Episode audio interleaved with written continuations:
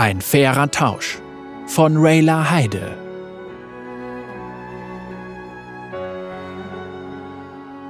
Der Markt roch nach Weihrauch und faulendem Kohl. Ari wickelte ihren Umhang um ihre neuen Schwänze und spielte mit ihren beiden Sonnensteinen, um sich vom Gestank abzulenken. Sie rollte sie zwischen ihren Fingern und ließ sie voneinander abprallen. Jeder von ihnen hatte die Form einer lodernden Flamme, aber sie waren so geschnitten, dass sich die schärferen Kanten zusammenfügen ließen und sie so einen ebenmäßigen Kreis formten. Sie trug die goldenen Steine schon bei sich, seit sie denken konnte, wusste aber nicht, woher sie stammten. Obwohl sich Ari in einer neuen Umgebung befand, vermittelte ihr die unterschwellige Magie um sie herum ein beruhigendes Gefühl. Sie kam an einem Stand mit einem Dutzend gewobener Körbe vorbei, die bis zum Rand mit polierten Steinen gefüllt waren. Darunter befanden sich Muscheln mit den eingravierten Legenden eines Seefahrerstamms, Glücksspielwürfel aus Knochen und andere merkwürdige Dinge. Nichts ließ sich mit Aris geformten Steinen vergleichen. Interesse an einem Edelstein, der zum Blau des Himmels passt? Ein graubärtiger Händler fuchtelte mit seinem Finger vor ihrer Nase herum. Für dich tausche ich eine himmelblaue Kugel gegen eine einzelne Feder eines Tränenraben ein oder vielleicht gegen den Samen eines Yubji-Baums. Mit mir kann man verhandeln. Ari lächelte ihn an, aber schüttelte ihren Kopf und schlenderte mit den Sonnensteinen in ihren Händen weiter über den Markt. Sie ging an einem Stand vorbei, der bedeckt war mit stacheligem, orangefarbenem Gemüse, an einem Kind, das Früchte verkaufte, die ihre Farbe mit dem Wetter wechselten, und an mindestens drei Krämern, die Dosen mit Weihrauch hin und her schwenkten und von denen jeder meinte, die tiefste Form der Meditation für sich entdeckt zu haben. Was bringt die Zukunft? Kommt herbei und lasst euch eure Zukunft vorhersagen, rief eine junge Frau mit Lavendelaugen und weichem Kinn. Findet heraus, in wen ihr euch verlieben werdet oder wie ihr unglücklichen Lebenslagen mit einer Prise Klettenwurzel entgeht. Oder wenn ihr eure Zukunft lieber den Göttern überlassen möchtet, kann ich euch auch eine Frage über eure Vergangenheit beantworten. Ich empfehle euch allerdings herauszufinden, ob euch jemand vergiften möchte. Ein großer Vastaya mit Katzenohren wollte gerade einen Bissen von einer würzigen Pastete nehmen. Er hielt jedoch inne und starrte angsterfüllt in Richtung der Wahrsagerin. Die Antwort lautet übrigens nein. Für dich völlig kostenlos. Sie machte einen Knicks und wandte sich Ari zu. Nun, du siehst so aus, als hättest du eine dunkle und geheimnisvolle Vergangenheit. Oder zumindest einige Geschichten, die es wert sind, erzählt zu werden. Hast du brennende Fragen für mich, junge Frau?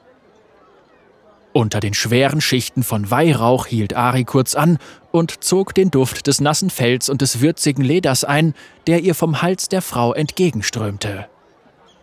Danke, aber nein, antwortete sie. Ich schaue mich noch um. Du wirst aber keine anderen Ymelo-Steine auf diesem Markt finden, befürchte ich. Die Frau nickte in Richtung von Aris Sonnensteinen. Also solche, wie du sie besitzt? Es kribbelte in Aris Rücken und sie näherte sich der Frau. Sie würde sich nicht von ihrer Aufregung überwältigen lassen. Kennst du sie? Woher stammen sie? Die Frau musterte Ari. Ich denke jedenfalls, dass sie von Ymelo sind. Ich habe nie ein Paar mit eigenen Augen gesehen. Er hat in seinem ganzen Leben nur einige wenige davon gefertigt und viele der Paare wurden im Krieg getrennt. Die sind verdammt selten. Ari rückte mit jedem Wort näher. Ich bin übrigens Hirin, sagte die Frau. Weißt du, wo ich diesen Kunsthandwerker finden könnte? Hirin lachte. Keine Ahnung, aber wenn du reinkommst, werde ich dir erzählen, was ich weiß.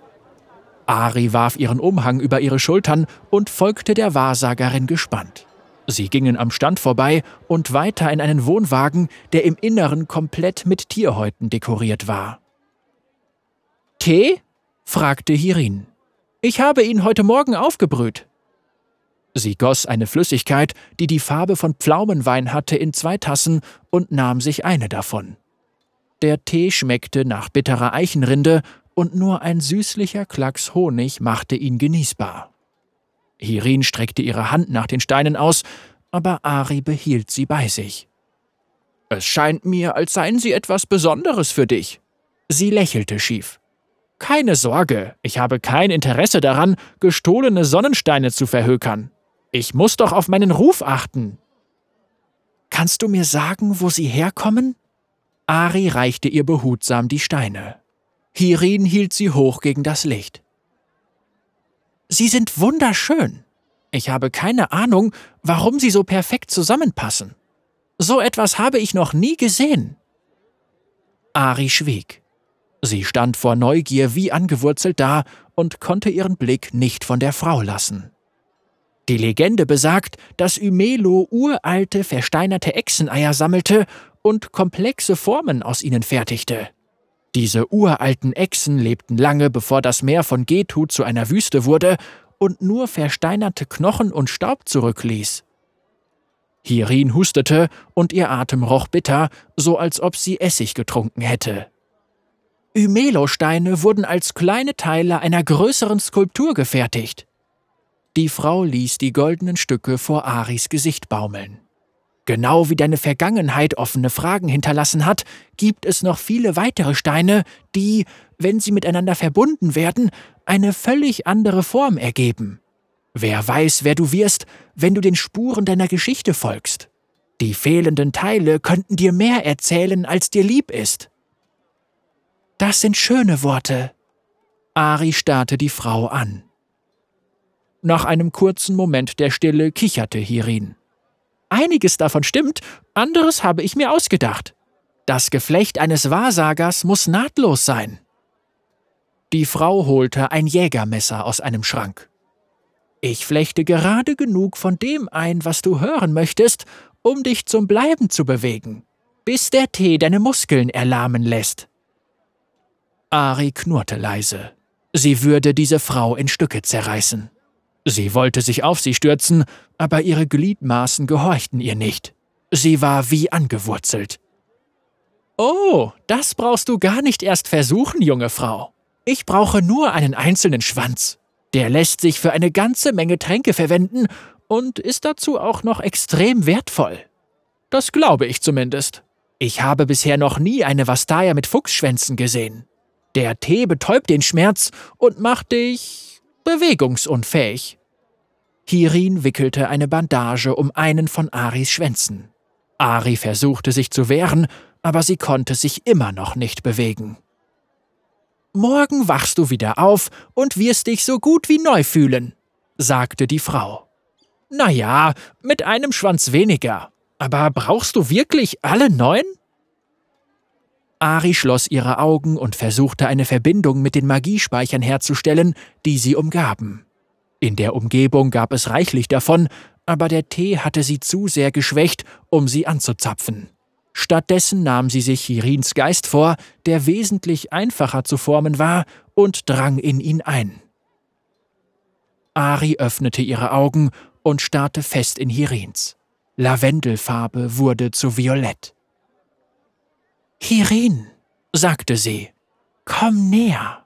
Ich möchte der Frau ins Gesicht schauen, die mich hereingelegt hat. Natürlich, junge Frau, erwiderte Hirin mechanisch. Die Stimme der Frau klang hohl, als ob sie vom Grunde eines Brunnens käme. Sie lehnte sich nach vorn, bis ihr Gesicht nur wenige Zentimeter entfernt war. Ari atmete ein und sog die Lebensessenzen der Frau aus ihrem Atem. Hirin war ein junges Mädchen, das sich hungrig und verängstigt unter einem Marktstand versteckte. Zwei Männer über ihr hatten Streit und suchten nach ihr. Sie hatte nur zwei leere Säckel, die sie über den Tag hätte füllen sollen. Ari saugte weiter Hirins Leben in sich auf und kostete Erinnerungen voll roher Emotionen. Sie schmeckten so voll, und Ari genoss den einzigartigen Geschmack jedes Gefühls. Hierin sagte das Schicksal eines verschleierten Hexendoktors vorher und erhielt ein Kupferstück für ihre Mühen. Sie kaufte sich von der Münze ein Stück Brot, das sie sofort verschlang. In einer schäbigen Taverne spielte eine Gruppe lautstark Karten. Ein Mann, dessen Augenbrauen den Flügeln eines Schmetterlings glichen, setzte einen goldenen Ymelostein, während Hirin von einer schattigen Ecke aus zusah. Hirin erspähte Ari, als sie über den Markt lief. Einer ihrer Fuchsschwänze lugte unter ihrem Umhang hervor. Sie lockte die Vastaya in ihren Wohnwagen. Genug. Ari unterbrach die Verbindung, ihr schwirrte der Kopf vor lauter neuer Lebenskraft. Mit jeder Erinnerung, die sie Hirin entzog, fühlte sie, wie die Energie wieder in ihre geschwächten Muskeln zurückkehrte und vom Gift säuberte.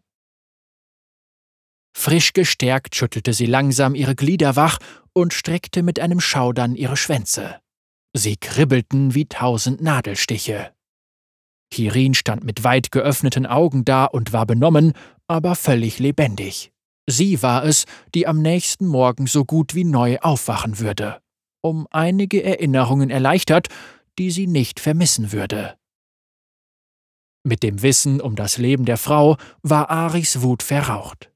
Sie strich mit ihrer Hand über die Wange der Wahrsagerin, zurrte ihren Umhang eng um ihre Schultern und trat hinaus auf den sonnenbeschienenen Markt. Hirin würde sich an sie und ihre Begegnung nicht erinnern. Doch Ari ging aus dem Tausch mit einem Namen hervor, Ymelo, und das Bild eines Mannes mit sanft geschwungenen Augenbrauen hatte sich in ihre Gedanken gebrannt.